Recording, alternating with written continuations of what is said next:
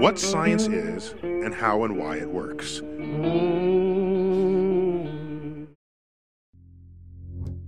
Вот, пожалуй, самый известный факт о черных дырах. Все, что пересекает горизонт событий, уже не может вернуться назад, даже свет.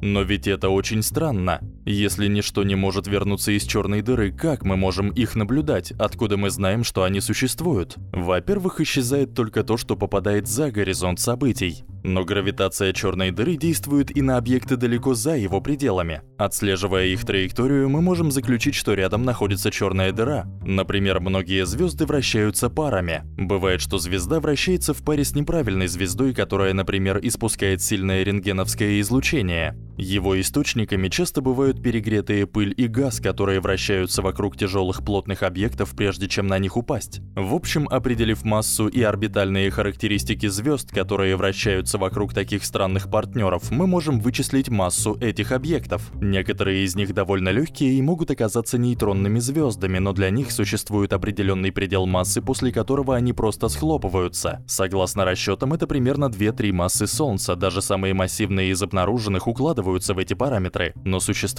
множество звезд, орбиты которых ясно дают нам понять, их партнеры, испускающие рентгеновские лучи в 5-10 раз тяжелее Солнца. Что же еще это может быть, как не черные дыры? Бывает, что рентгеновского и радиоизлучения от раскаленного вещества вокруг объекта достаточно, чтобы рассчитать его массу и без вращающейся рядом звезды.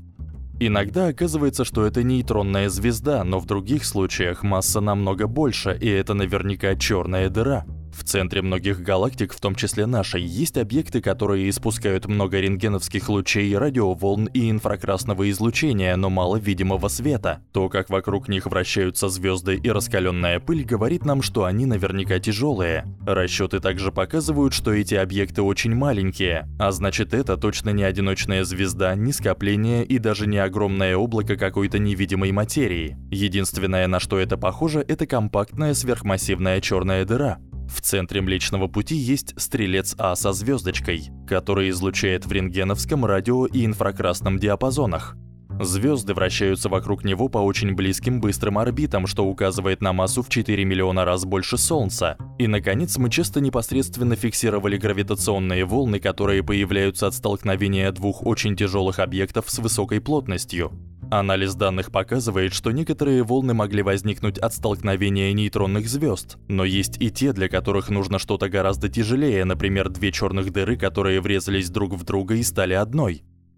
Эти волны выглядят именно так, как и предсказывали математические расчёты и теоретические модели подобных событий. В разных точках по всей Вселенной мы фиксируем гравитацию очень плотных тяжелых объектов, иногда опосредованно наблюдая за вращающимися вокруг них звездами и аккреционными дисками, или напрямую улавливая гравитационные волны. Многие из таких объектов слишком темные, чтобы быть обычными звездами, слишком компактные и недостаточно яркие для звездных скоплений и намного тяжелее нейтронных звезд. Они существуют, их поведение совпадает с расчетами и моделями для черных дыр, и они физически не могут быть чем-то еще. Как сказал один астроном, у нас есть все основания полагать, что черные дыры дыры или по крайней мере объекты, обладающие свойствами черной дыры, существуют. Иными словами, если что-то выглядит как черная дыра, ведет себя как черная дыра, мы называем это черной дырой. Благодарим за поддержку проект НАСА Телескоп Джеймс Уэбб и Институт исследований космоса. Телескоп Джеймс Уэбб сможет улавливать излучение от самых далеких сверхмассивных черных дыр в сердцах древнейших галактик, и возможно, это позволит нам понять, как черные дыры влияют на эволюцию и развитие галактик. Кроме того, он будет следить следить за тем, как черные дыры притягивают звезды, газ и пыль, что поможет разобраться в динамике изменения их энергии, в том числе природе релятивистских струй или джетов.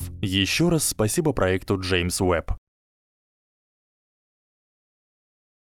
Переведено и озвучено студией Верт Дайдер.